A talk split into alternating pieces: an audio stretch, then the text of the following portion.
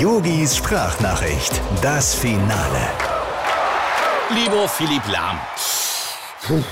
Mein Gott, bin ich beruhigt. Ja sicher, ich habe nächtelang nicht geschlafen, als ich gehört habe, du veröffentlichst ein Buch. Philipp, ich habe das schon gesehen. Philipp Lahm, die Abrechnung. Ich hatte tagelang kalten Schweiß auf der Stirn. Ja sicher, was hab ich mir da für Titel vor meinem inneren Auge vorbeiziehen lassen? Ja, hier, äh, wie ich die Kapitänsbinde beim Poker gewann. Oder Campo Bahia, als der Yogi nachts nicht schlafen konnte.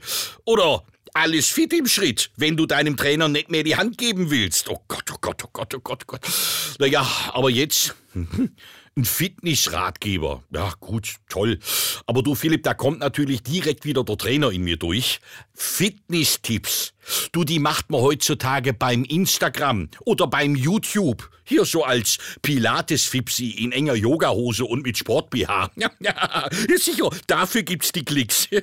Mann, Mann, Mann, Mann, Mann, was ist nur aus meinen Jungs geworden?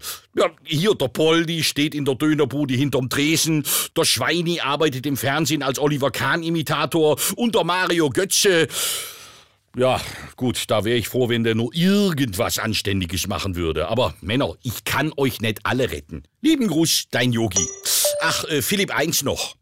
Du pass nur auf, dass du bei der Buchmesse nicht in der Kinderbuchabteilung landest. Yogis Sprachnachricht, das Finale.